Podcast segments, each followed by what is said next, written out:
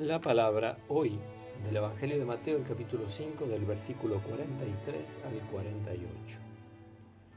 Jesús dijo a sus discípulos, Ustedes han oído que se dijo, amarás a tu prójimo y odiarás a tu enemigo. Pero yo les digo, amen a sus enemigos, rueguen por sus perseguidores.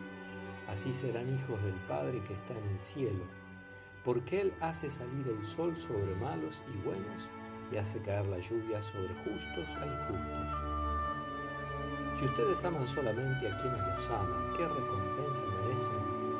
¿No hacen lo mismo los publicanos? Y si saludan solamente a sus hermanos, ¿qué hacen de extraordinario? ¿No hacen lo mismo los paganos?